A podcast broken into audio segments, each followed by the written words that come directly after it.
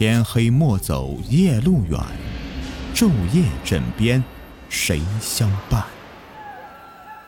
欢迎收听民间鬼故事。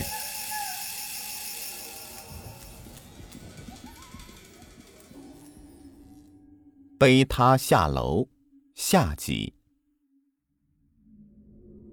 然后在那个指甲的敲打下，我又回到了三号门前，走了进去。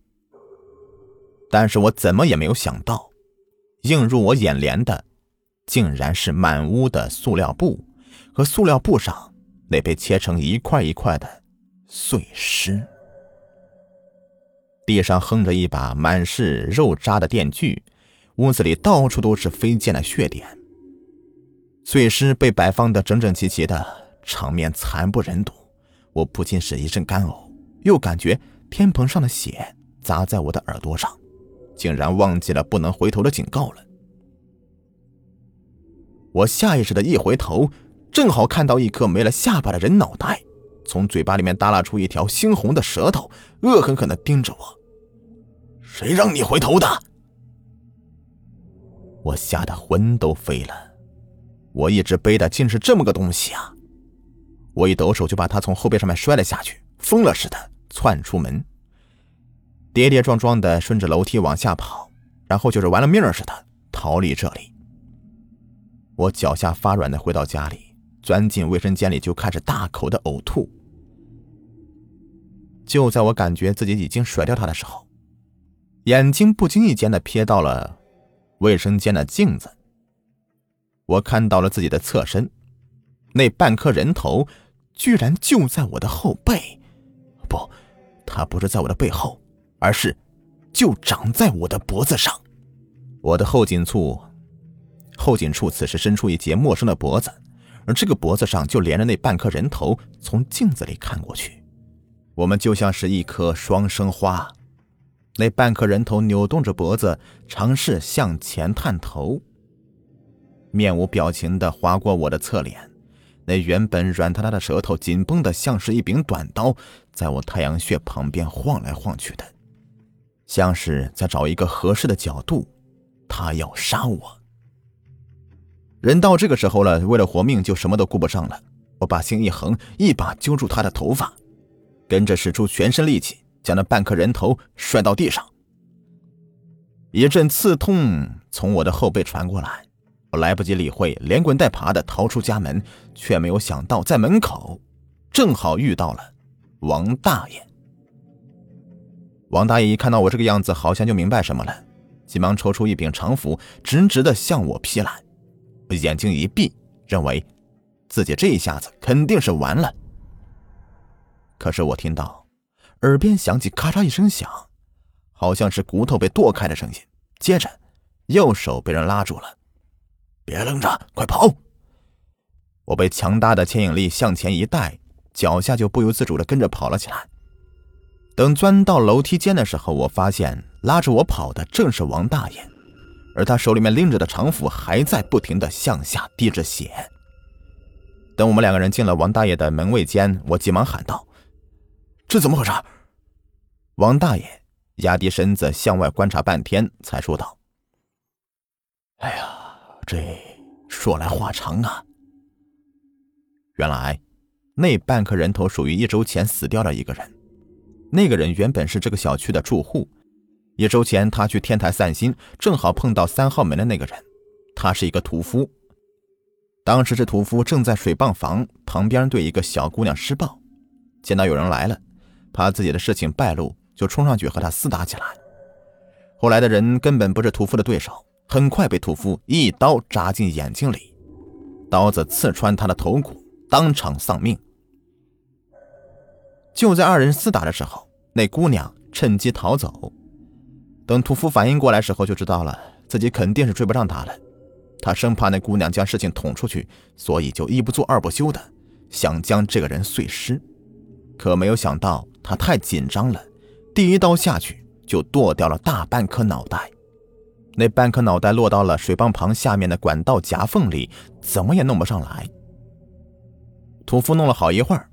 就渐渐的冷静下来，他觉得这个水泵房不安全，反正那个人头卡在了管道夹缝里很难被发现，所以便把这个人的身子带走了。这个人横死以后啊，阴魂不散，最终借着自己的落在管道缝里的半个脑袋，化为长蛇鬼。可只有半个脑袋的长蛇鬼是魂魄不全的，根本没有办法长时间行走。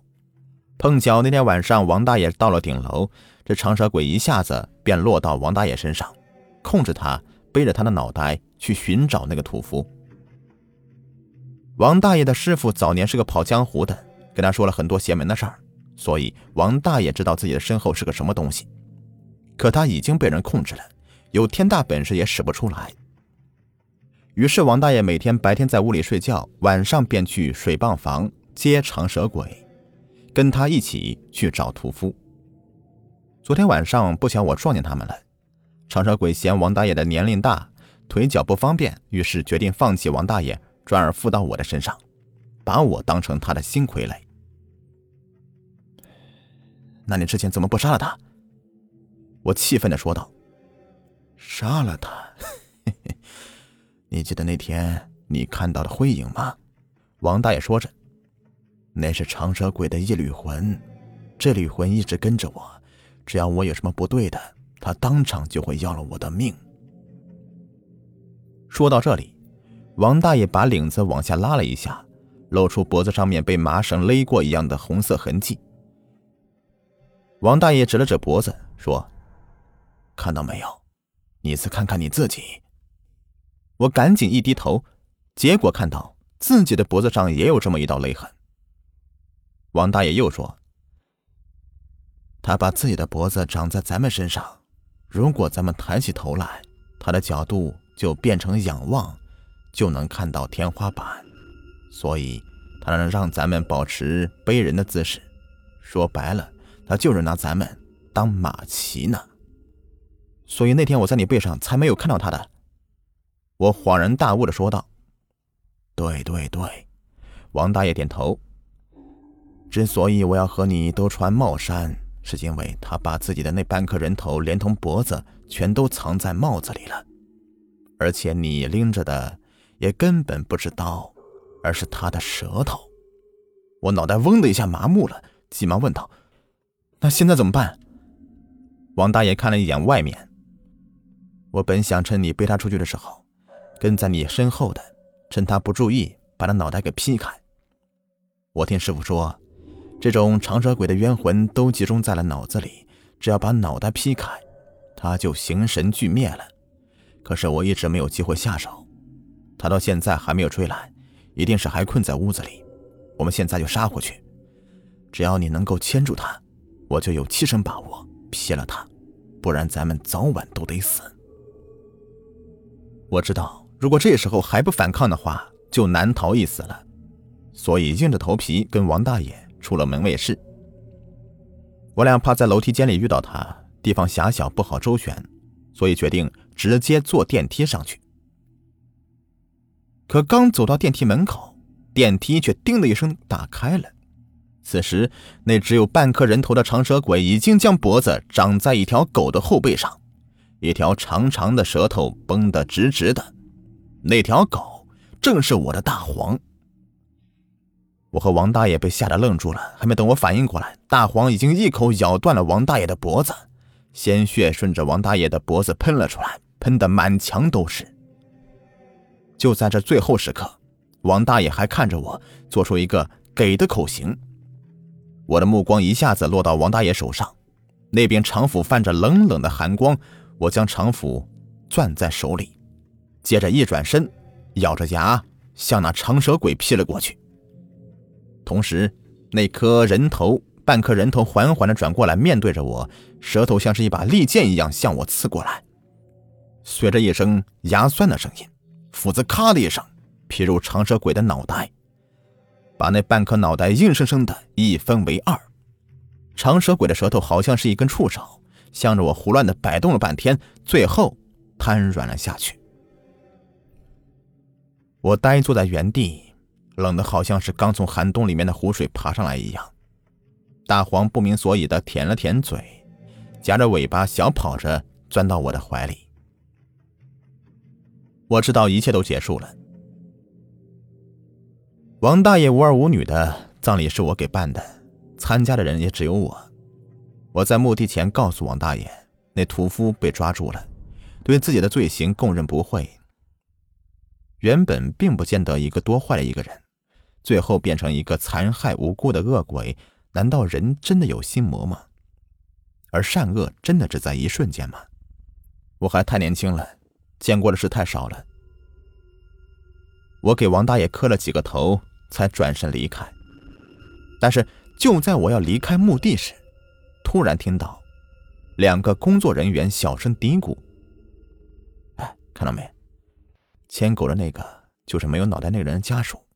那老头连脑袋都没有，这叫死无全尸，不吉利。”我听完一愣，恶狠狠的抓住那个人说道：“你说什么？”那人一看我发火，也生气的问道：“怎么了？你家那老头本来就没有脑袋。”我的脑袋里面也炸了一个闷雷，难道王大爷你也变成了？我急忙回到墓碑旁，却看到墓碑牌的浮土上写着一行字：“小伙子，我还有心愿未了，咱们有机会再见。”好了，本期故事就说完了，下面来分享一个听众的投稿。他说：“那是在我八岁时经历的灵异事件，到现在想起来呀，全身都是鸡皮疙瘩。”那时候我在农村和爷爷奶奶住，爸妈呢在外面打工。有天中午呢，我跑到后院去玩，突然发现有一个穿着白色连衣裙的女人正在邻家的果园里面摘梨。我当时以为是偷梨的，就喊了一声：“你是谁呀？为什么要摘梨呀？”我说完，他没有搭理我，还在那里摘。当时呢，我就跑到屋里面告诉奶奶：“我说有个穿白色连衣裙的女人在邻家的果园里面摘梨呢。”奶奶当时呢，就跑到后院看了一眼，根本就没有看到什么白色连衣裙的女人。当时我感觉后背啊都发凉。奶奶说了我一顿，又进屋啊开始做饭了。到了晚上，我感觉浑身难受，脑壳疼，恶心。奶奶呢给我量了一下体温，三十九度八。当时我奶奶就急了呀，给我吃了退烧药。第二天早上，我发现我还是没有好。于是就赶紧的把我送到医院去，打了三天吊瓶还是没有好转。正好奶奶想起了那天我跟她说过的白色连衣裙的那个事情。当天奶奶呢就找了一个当地有名的神婆给我看了一下，神婆说是过路的孤魂野鬼口渴了摘个梨，被我撞见了。之后呢摸了我一下，哎，让我喝下一碗黑色的汤。当天晚上。烧就退了。从那时开始呢，我就再也没有一个人去过我家那个后院。好了，就全部播完了，感谢收听。在节目的最后啊，给您推荐一个卖潮服潮鞋的商家——辉哥潮牌工作室，经营各类鞋子衣服多年了，在业内啊是数一数二的卖家，质量经得起您的考验。有喜欢名牌鞋子、衣服的，又不想花太多钱的朋友啊，可以了解一下啊。像什么球鞋呀、运动鞋啊，他这里都有。微信号是幺八八七九四九二七九三，买不买没有关系，进来看看也欢迎。微信号是幺八八七九四九二七九三。